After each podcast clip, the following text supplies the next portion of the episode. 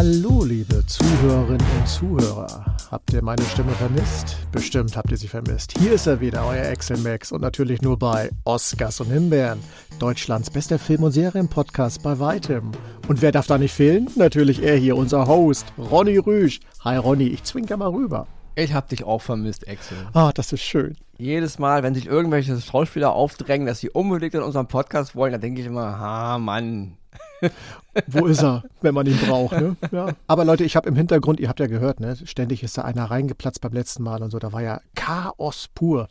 Ich bin da mal mit der Streitaxt durchgegangen, habe da mal aufgeräumt. Also beim nächsten Mal genau. äh, tun die, was wir wollten, nicht was genau, die da machen. Klar gemacht vor der Tür. Ich muss mal eins, äh, ein Wort kurz zu diesen ganzen Interviews sagen. Ich bin auch ein bisschen, weil die Tonqualität gefällt mir da immer nicht so, nicht? Mhm. Weil diese Interviews finden oft in Hotelzimmern statt, in irgendwelchen Berliner High-End-Hotellen, also in den teuersten, was wir in der Hauptstadt haben. Da werden immer ganze Etagen gemietet für diese Interviews.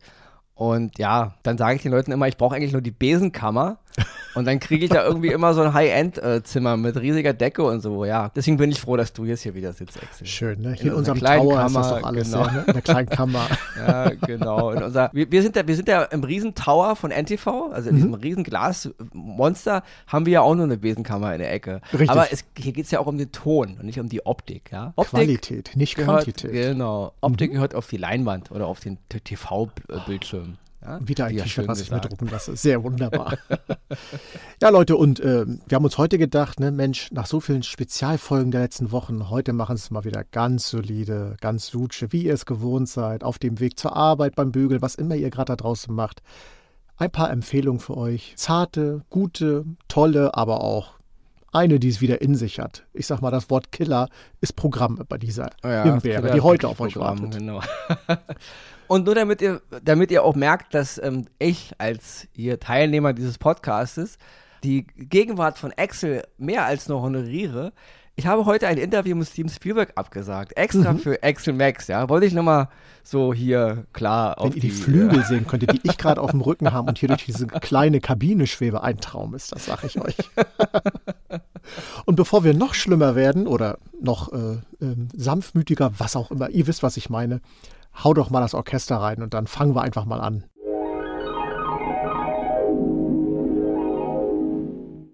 Der erste Oscar, den ich diese Woche dabei habe, ist, wie ich eben schon erwähnte, der Steven Spielberg ist heute im Programm.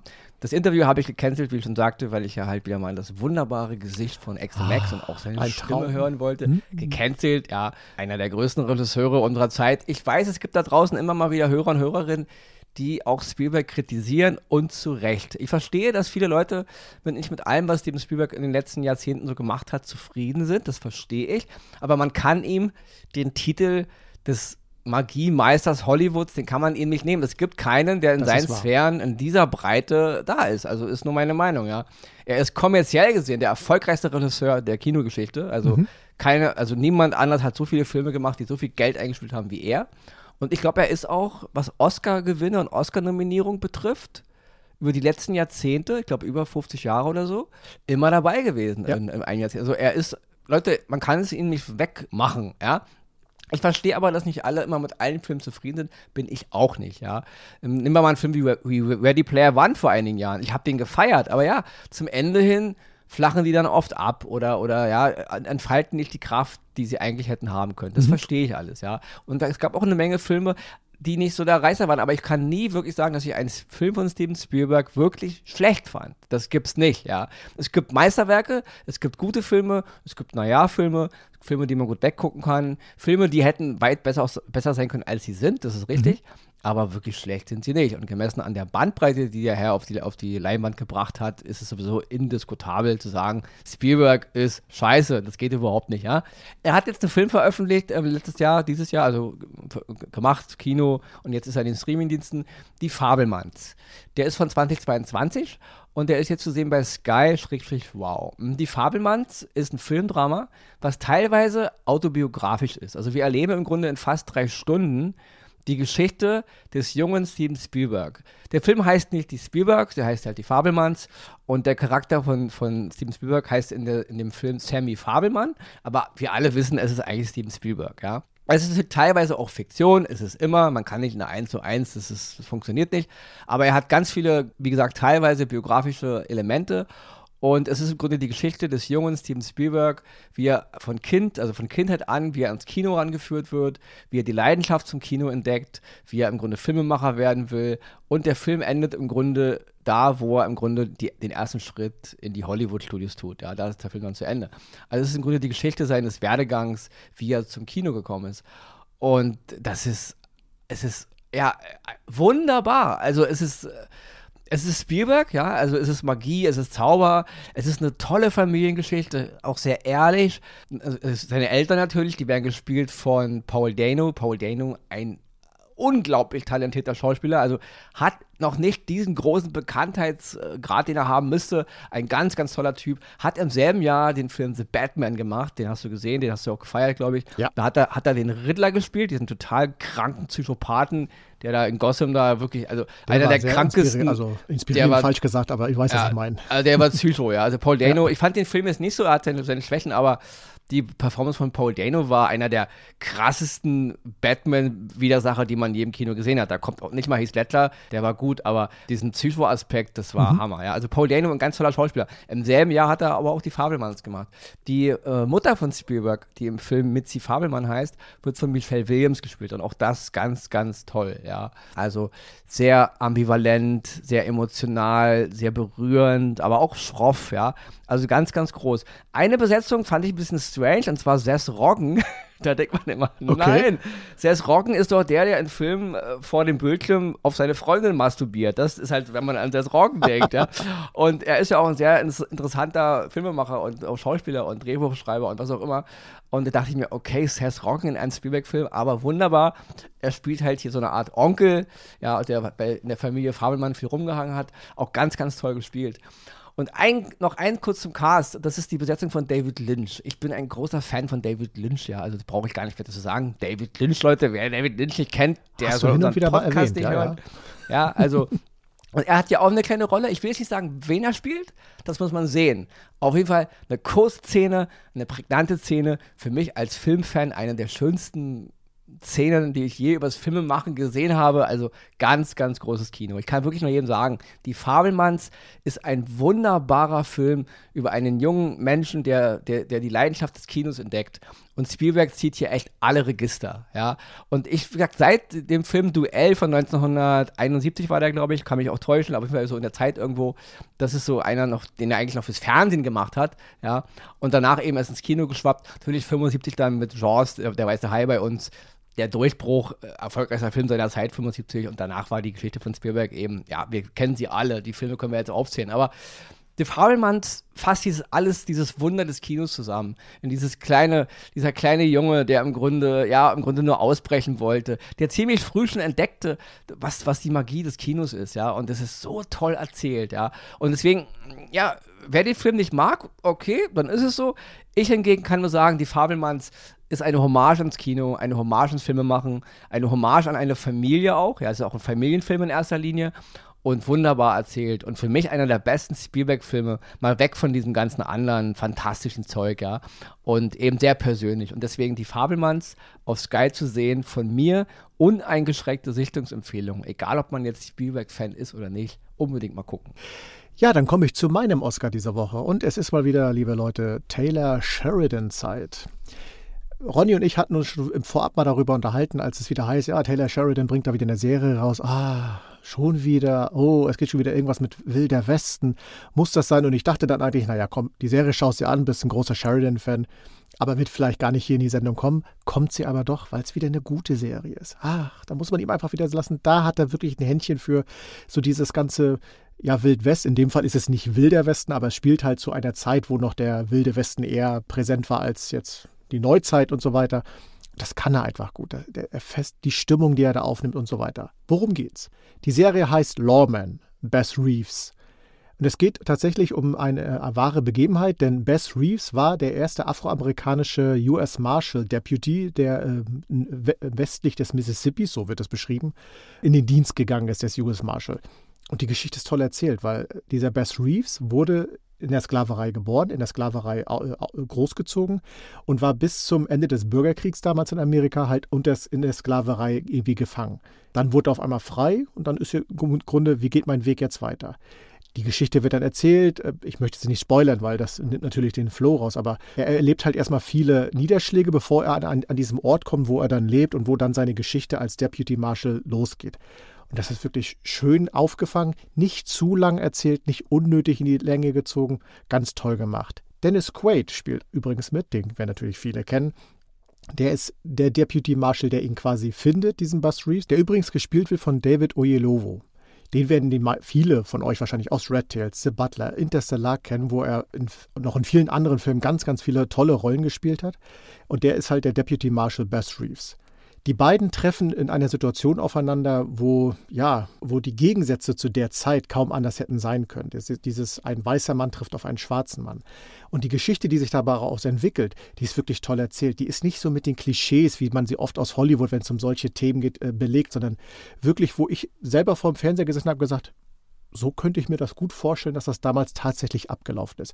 Finde ich ganz groß gemacht. Also in den ersten drei Folgen, so viel sind aktuell online, hat mich die Serie sofort wieder gepackt. Es ist nicht langweilig, weil es wieder ein Western ist, sondern es ist eine tolle Geschichte, die halt auf einer wahren Begebenheit basiert. Es sollen acht Episoden werden. Ich bin sehr gespannt, wie es weitergeht. Und es entstammt auch, es gab auch irgendwann in den früheren Jahren einen äh, Schriftsteller, Sidney Thompson, der eine Trilogie über Bess Reeves geschrieben hat. Deswegen bin ich sehr gespannt, ob es bei dieser einen Staffel bleibt oder ob es tatsächlich vielleicht dann noch äh, Fortsetzungen geben wird. Bis hierhin erstmal sage ich Lawman Bess Reeves auf Paramount Plus. Neue Serie von Taylor Sheridan. Auch wieder absolute Sichtungsempfehlung. Toll gemacht, tolle Bilder, tolle Schauspieler, alles drumherum. Es passt wunderbar. Und ich bin begeistert. Mein Oscar diese Woche. Klingt super. Also sehr interessant. Ist wie immer auf meiner Watchlist, habe ich aber leider noch nicht gesehen. Ist die schon kürzer geworden, deine Watchlist? Nee, eigentlich nicht. Also ich glaube nicht, dass ich in meinem Leben alles gucken kann, was ich nicht. gucken will. Ja. Glaube ich nicht. Also das ist ja, das explodiert ja mittlerweile. Ich komme gar nicht mehr aus dem, aus dem da raus. Also ich bin, ich bin mehr mit, mit, mit Watchlist auffüllen äh, be, äh, also beschäftigt, beschäftigt, als zu als lehren. gucken. Ja, ja. ja. Hab schon gesagt, selbst wenn wir diesen Podcast ein Jahr pausieren würden, Job kündigen, alles und nur noch auf der Couch sitzen würden, wir würden diese eine Watchlist gucken, aber dann ist die nächste schon wieder da. Und ach, hör auf. Also das ist wirklich, wirklich krass. Ja, dann komme ich zu meinem zweiten Oscar diese Woche. Und das ist eine Serie, die hatten wir schon mal, glaube ich, vor einem Jahr oder vor zwei Jahren oder so. Mhm. Ähm, da kam, glaube ich, eine neue Staffel raus. Ich glaube, das war damals die dritte oder so. Und jetzt ist die finale Staffel draußen. Es geht um die Serie The Crown, ja. Wer die immer noch nicht gesehen hat, Leute, ah, ja, ja, sie ist auf Netflix zu sehen. Axel gehört zu den Leuten, die sie übrigens noch nicht gesehen haben, ja. Es ist von dem britischen Drehbuchautor Peter Morgan konzipiert, das ganze Ding. Und es ist jetzt wie ich schon sagte, die finale Staffel. Am 16. November sind die ersten vier Folgen der letzten und sechsten Staffel gekommen. Und am 14. Dezember erscheinen dann die letzten sechs Folgen. Das ist so die schöne Vorweihnachtszeit. Und damit endet dann diese Serie auch. The Crown wer es noch nicht gesehen hat, man muss sich vorstellen, ist im Grunde in drei große Epochen geteilt. Und jeweils eine Epoche, kann man so sagen, wird auf zwei Staffeln verteilt. Also Staffel 1 bis 2, 3 bis 4 und 5 bis 6. Und, die, und jedes Mal in den zwei Staffeln wird die Königin, also es handelt von der Königin Elisabeth II., The Crown, also von dem englischen Königshaus, von einer anderen Schauspielerin verkörpert. In den ersten zwei Staffeln war es Claire Foy, ganz, ganz toll. In den Staffeln 3 und 4 von Olivia Coleman und in der fünften und jetzt auch letzten Staffel von Imelda Staunton. Und diese drei Frauen bringen ein komplett anderes Feeling natürlich rüber. Nicht, nicht nur aufgrund ihres Alters und ihrer Reife, sondern auch von ihrer ganzen schauspielerischen Art. Ja? Also wir haben im Grunde drei komplette Facetten, wie eine Schauspielerin Königin Elisabeth die zweite spielt. Und das ist toll anzugucken. Man kann der Serie vorwerfen, oder das tun auch viele Historiker, sie soll historisch manchmal sehr ungenau sein. Also nicht alles ist verbrieft. Es ist immer noch Fiktion teilweise, ist so. Man kann nicht intime Gespräche zwischen Königin Elisabeth und ihrem Mann im Schlafzimmer machen, da ist ja keiner dabei gewesen, ja. Es gibt sogar Kritiker, die der Serie vorwerfen, ein kompletter Schwindel zu sein, ja. Also im Grunde eine Fiktion des Königshaus.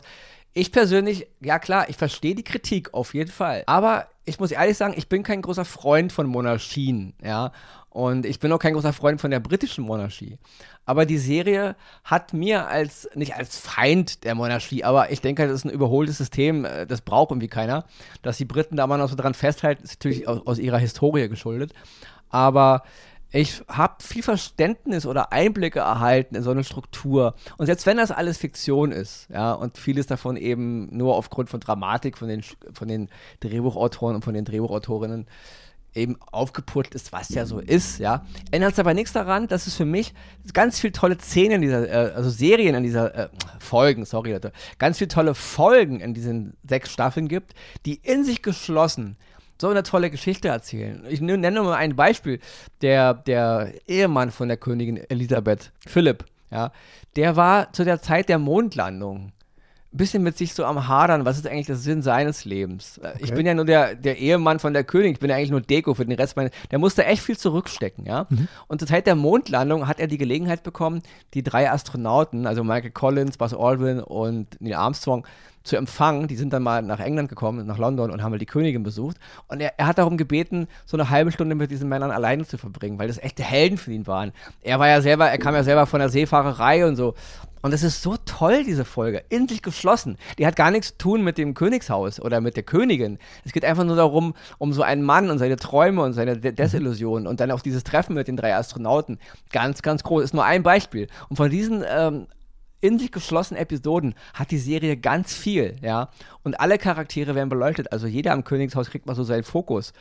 Und das hat mir viele ähm, Facetten von so einer Existenz gezeigt, wie, wie ähm, es ist ein goldener Käfig, ja. Also wir haben da wirklich Leute, die wollen das gar nicht. Die sind da reingeboren, die sind da rein trainiert worden, wie so ein dressierter Hund im Grunde. Und jetzt hängen sie da drin, ja. Und das macht die Serie wirklich ganz toll. Sie erzeugt Sympathie für Menschen wie Könige und Königinnen, ohne jetzt die, die Kritik fallen zu lassen. Und da ist es mir egal, ob das viel Fiktion ist. Es ist trotzdem die Quintessenz für mich als Zuschauer und als Nicht-Untertan, ja. Fand ich das sehr interessant, das zu beobachten. Und darüber hinaus ist es auch eine toll geschriebene Serie. Also mit tollen Drehbüchern, tolle Dialoge, teuer sowieso, also es ist eine mega Ausstattung, ja.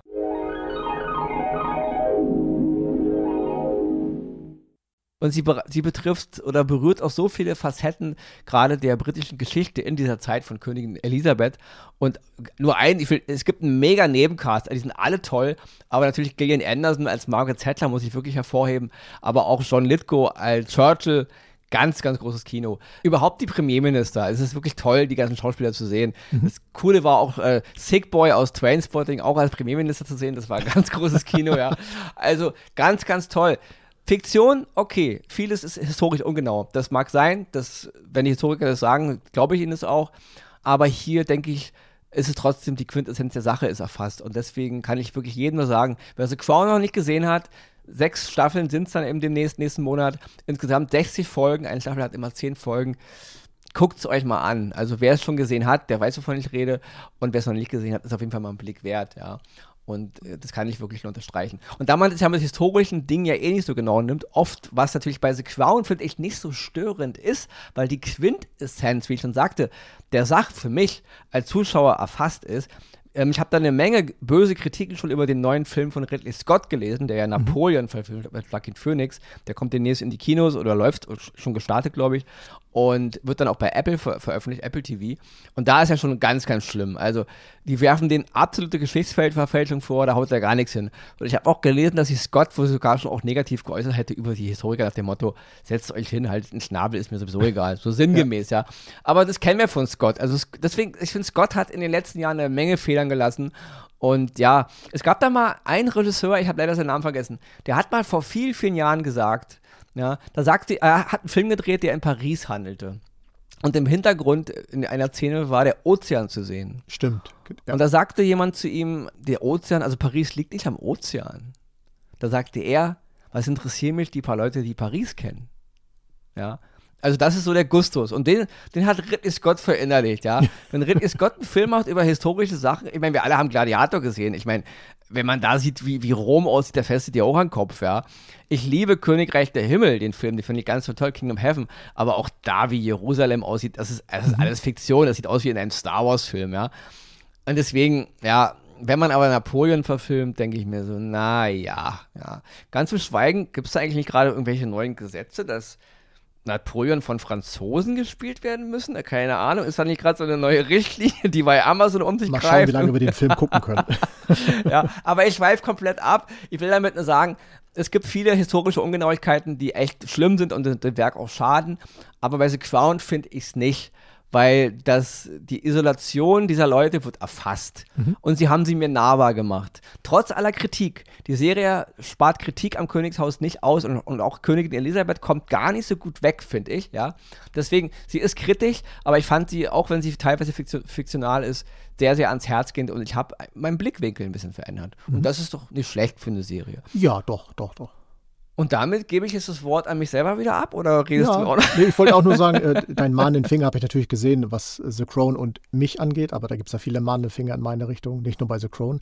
Aber das ist so eine Serie, wo auch, ich meine, hier so The Bridgerton und Downton Abbey, das hat alles nichts miteinander zu tun, aber ich höre oft Leute, die gesagt haben, boah, hast du die neue Folge gesehen? Ich habe davon noch gar nichts gesehen. Das steht auf meiner Watchlist tatsächlich. Das ja. ist einfach nicht, das ist einfach nicht Access Metier. Alles, was so ein bisschen so, ja, mit Kostümen zu tun hat und Königinnen und, und ja, es, es, muss schon, es muss schon so Game of Thrones Teil sein. So, ja, ne? genau. Also wenn, wenn da nicht irgendwelche Hardcore-Sex-Szenen drin sind oder irgendwelche Leute die Köpfe verlieren, dann ist Access nicht dabei. Drachen. Ja? Es müssen Drachen dabei sein. Und das ist halt, Ronny ist mit allen Wassern gewaschen, ja. Ich kann mir irgendwas total versautes Sex und Tod angucken, aber ich kann auch dahin schmachten und ja, guckt mir auch mal einen alten Romy Schneider-Film, wo sie eben Sissy spielt an. Auch wenn ja da auch jetzt eine deutsche Serie jetzt Emmys gewonnen hat, auch Netflix, die Kaiserin. Romy Schneider war ja wohl eine ganz, ganz schlechte Darbietung von Tissy, aber die neue ist, hat ja gegen das Patriarchat gekämpft und ja, aber die nächste Geschichte. Gut, wir hm. kommen komplett vom Thema ab. Kümmer dich mal um den Killer. genau. Wir kommen jetzt zur Himbeere diese Woche. Ich versuche es nicht so lang zu machen. Ich versuche auch ganz ruhig zu reden, ohne mich jetzt aufbrausen, da irgendwie in den Sessel zu krallen, ja. Es geht um den Film Der Killer, The Killer im Original, zu sehen auf Netflix. Es ist eine neue Regiearbeit von David Fincher, in der Hauptrolle Michael Fassbender. Ich bin ein großer Fan von David Fincher. Nicht wie die meisten von euch da draußen seit 7, 1995, sondern schon seit Alien 3 von 1992. Da habe ich zum ersten Mal Fincher wahrgenommen, das war auch sein erster großer Kinofilm. Und der Film wurde gnadenlos zerrissen damals und äh, kam auch nicht so gut an. Ich persönlich habe den im Kino gesehen und dachte mir, was für ein visuelles Erlebnis. Ja, mhm. man kann über Alien 3 streiten. In, in der Director's Cut-Fassung ist der Film noch besser. Aber optisch war das eine unglaublich. Also klar, der Mann kommt vom Werbefernsehen, wie auch Mr. Ridley Scott. Irgendwie haben Leute, die vom Werbefernsehen kommen, oder ob von der Werbung, natürlich ein Gefühl, wie man Stimmung einfängt. Es fällt bei Ridley Scott bis heute auf und bei David Fincher auch.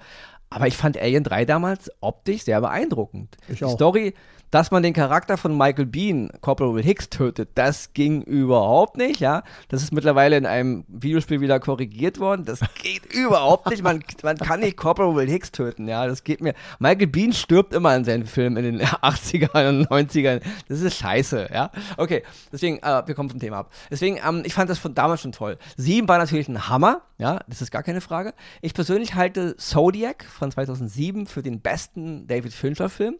Und Mank 2020, den wir hatten wir auch letztes Jahr, vorletztes Jahr im, äh, im Podcast drin, das war auch ein ganz toller Film. Ich fand auch Mindhunter, die hast du vielleicht auch gesehen, die Serie, mhm. eine ganz tolle Serie, der hat auch ein paar Folgen Regie geführt. Also ich will damit nur sagen, ich liebe David Fincher seine Arbeit. Ja? Und jetzt kommen wir zum Killer.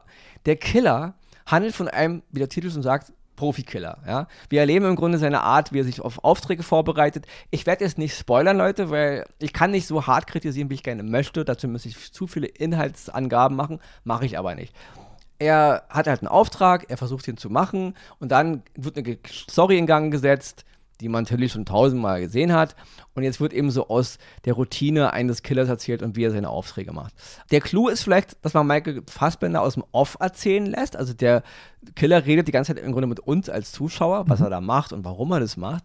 Ist eigentlich sehr interessant vom Grundaufbau. Ich habe auch schon ganz viele tolle Kritiken über diesen Film gelesen. Die feiern den wirklich alle als Genremeisterwerk, als äh, Dekonstruktion eines ganzen Genres und hier und David Fincher hat wieder mal mit Bravour die Story so entschleunigt und so sich nur aufs Notwendige und ganz, ganz groß, ja. Also der Film wird viel von vielen Leuten echt gefeiert. Ich persönlich muss sagen, optisch ist nichts dran zu meckern. Das ist ganz, ganz toll, aber das erwarte mhm. ich von David Fincher auch. Also, es tut mir leid. Von David Fincher und seinem Kameramann und seinem Cutter und all seinen Leuten, ich erwarte da einfach brachiale Optik. Das wäre sonst, das ist David Fincher, ja.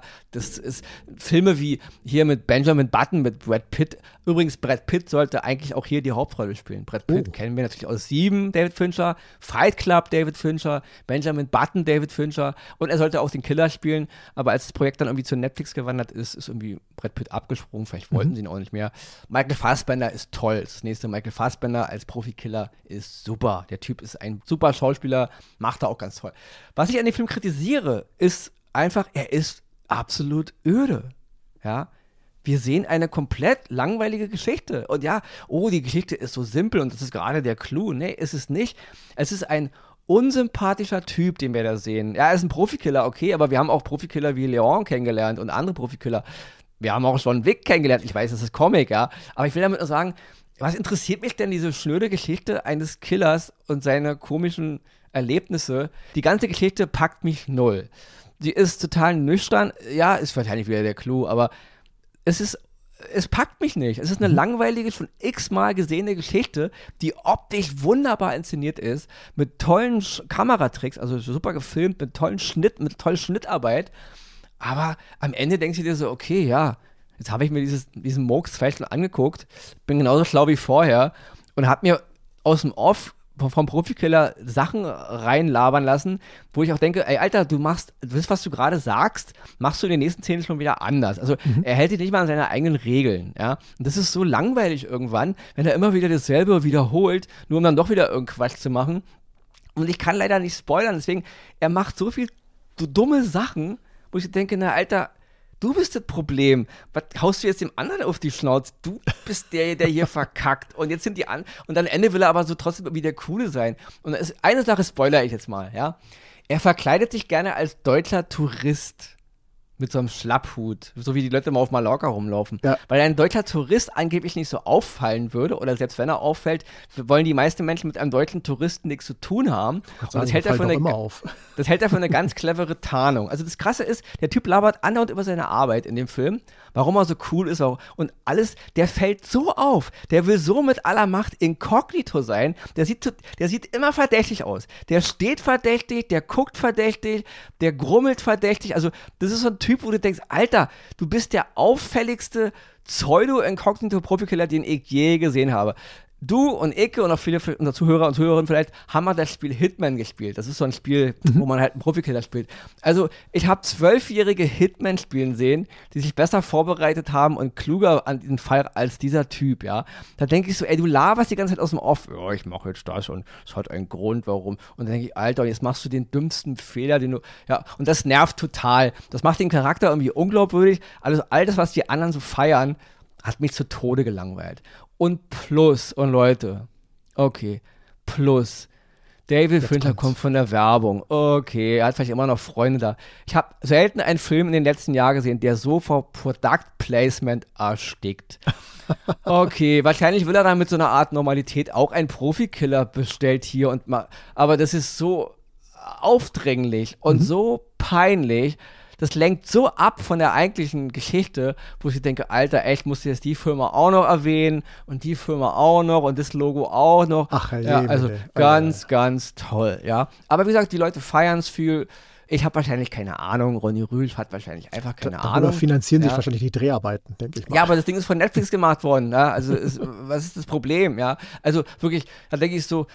Also, wenn man ganz mauen, langweilig, langweiligen, optisch super aussehenden, ja, Michael Fassbender spielt toll, ja, einen absolut unsympathischen Profikiller-Film sehen will, von einem Typen, was, mich, was niemand interessiert, was der macht oder was der nicht macht, der dann auch noch mit so ein bisschen pseudo-cool gemacht in irgendwelche Kapitel geteilt ist. Jetzt sind wir hier in Florida und wir machen das. Äh, Kapitel 1, Kapitel 2, Kapitel, jetzt kommt auch der Epilog überflüssig, absolut, ja. Also ich fand den Film einfach mega enttäuscht. Ich habe den angemacht, alter Trailer gesehen, David Fincher, neuer Film, ja, Michael Fassbender, eh über jeden Zweifel haben, ja, und nach, nach einer halben, der Anfang ist gut, der Anfang ist gut, ja.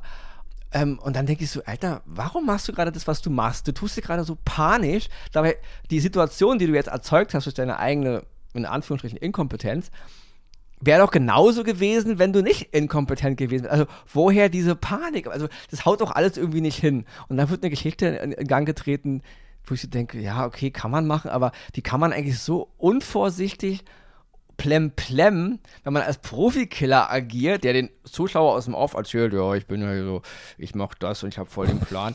dann denke ich mir, Alter, du hast von nichts einen Plan. Dann gib mal lieber irgendeinem so zwölfjährigen Playstation-Kind deine, deine, Plan, deine, deine Planung ab, der macht es wahrscheinlich besser, ja. Also fand ich mega enttäuschend. Also was die anderen daran so feiern, ich weiß es nicht, ja. Aber liegt wahrscheinlich daran, weil ich keine Ahnung habe. Ich habe in dem Text zu unserem Podcast mhm. extra die Kritik sehr allgemein gelassen, weil ich habe gemerkt, wenn ich in den Texten schon hart kritisiere, gibt es immer ganz viel böse E-Mails. Ja, ja, dann bist du der Mobber, und die Leute, Hater. Und die Leute hör, hören ja, ja, nie den Podcast. Ich versuche ja im mhm. Podcast immer ein bisschen ausführlicher zu erklären, warum ich das nicht toll finde. Aber es gibt ganz viele Leute, die lesen nur diesen kurzen Teaser und schon schreiben sie eine böse E-Mail. Ja, suchen Sie mal einen anderen Job. Oh, sie werden wahrscheinlich besser aufgehoben als genau. Busfahrer oder so, ja. Geh mal nix arbeiten. Gegen, nichts gegen Busfahrer, genau, ja. Busfahrer ist ein wichtiger nix, Job. Genau. Ja. Ähm, aber diese Sprüche kriegt man halt ab. Deswegen habe ich im, diesmal im Text, habe schon kritisiert, aber habe immer auf andere geschoben, nicht auf mich, ja. Und deswegen hier im Podcast sage ich, der Killer ist einer, oder der Killer ist der schlechteste Film aus meiner Sicht, den David Fincher je gemacht hat. Und jeder, der den feiern will, nur weil er optisch toll aussieht und weil er irgendwelche Hommagen entdecken will an Filme wie Der eiskalte Engel mit Alain Delon, von 1963 war der, ja, kann er gerne machen. Macht er natürlich auch, ja. Ähm, aber das ist ein absolut langweiliger Film und der, der aus meiner Sicht dekonst äh, also, ähm, zerstört ja oder, oder montiert ja auch nicht das Genre neu. Der ist einfach nur selbstverliebt und will wichtiger tun, als er ist. Und im Grunde haben wir die Geschichte schon tausendmal besser verfilmt gesehen. Und außer Optik, tolle Optik und eine tolle Inszenierung von der, also vom Style her, hat der Film nichts, nichts zu bieten. Mhm. Außer einen ziemlich dämlichen Profikiller. Und so ähnlich wie der Mandalorianer an Star Wars, der der dümmste äh, Kopfgeldjäger ist, den ich je gesehen habe, der sich auch andauernd feiert. Also der kommt irgendwo in eine Bar und alle zittern, obwohl ich denke, Alter, warum habt ihr Angst vor der Pfeife? Der wird ja stolpern und mit dem Kopf irgendwo aufschlagen, weil da irgendwie eine Bierpfütze ist, ja. Der ist der dümmste Kopfgeldjäger, den ich je gesehen habe. Aber hier genau das, das Gleiche. Wir haben hier so einen Profikiller, der so einen auch wichtig macht und so viel. Ja, der hat alles unter Kontrolle. Und wenn ich dann sehe, was er macht und wie er macht, außer Glück hat er oft gar nichts. Und was ich auch mal geil finde, wenn der Profikiller in, dieser, in diesem Film irgendwelche Leute beobachtet, die in Gebäude gehen, egal ob die in, in Hotels gehen oder, oder in, in, in, Restaurants, er hat sie permanent im Blick.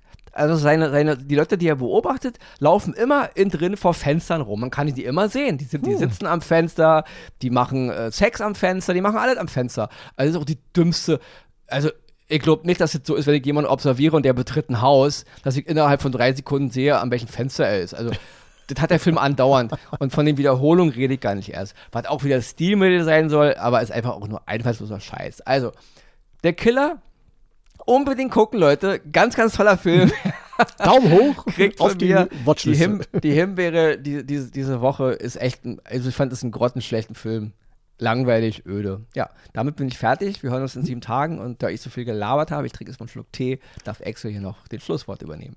Dann sage ich erstmal Prost natürlich und habt ihr gemerkt, ne, am Anfang der Himbeere, heute ganz ruhig, ganz, aber am Ende dann doch der Puls und so weiter, die Energie, da war sie wieder. Ronny, auf dich ist immer Verlass und dafür lieben wir dich. Ja, Leute, das war aber keine langweilige Episode. Das war natürlich eine Episode, die wieder alles mit sich gebracht hat. Tolle Empfehlung, energiegeladen, lustig und alles, was dazugehört. Schaltet auch nächste Woche wieder ein, denn nächste Woche, Ronny, wusstest du das? Sind wir schon bei der 170. Folge. Ach, echt krass. Ich glaube, ich werde ein Hemd anziehen. Mehr nicht, aber sollte auch reichen. Ich, ich werde oben ohne hier sitzen. Hm, ihr dürft euch freuen, aber ihr werdet es ja nicht sehen. Ich schon. Haha. Das heißt, liebe Leute, schaut weiter Filme und Serien, bleibt uns treu, bleibt gesund und schaltet auch nächste Woche hier wieder ein bei Oscars und Himbeeren. Tschüss.